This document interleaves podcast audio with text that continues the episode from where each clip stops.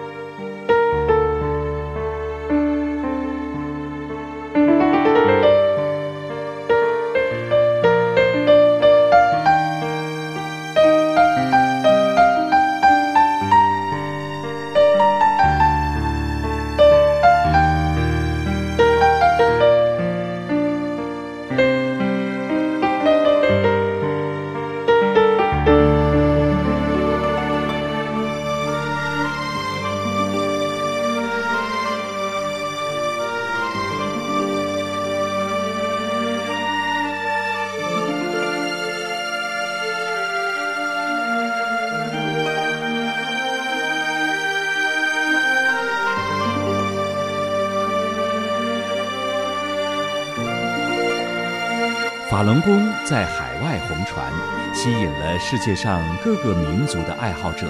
在同文同种的台湾，更是修炼者众多，逾千个练功点遍布台湾各大城市。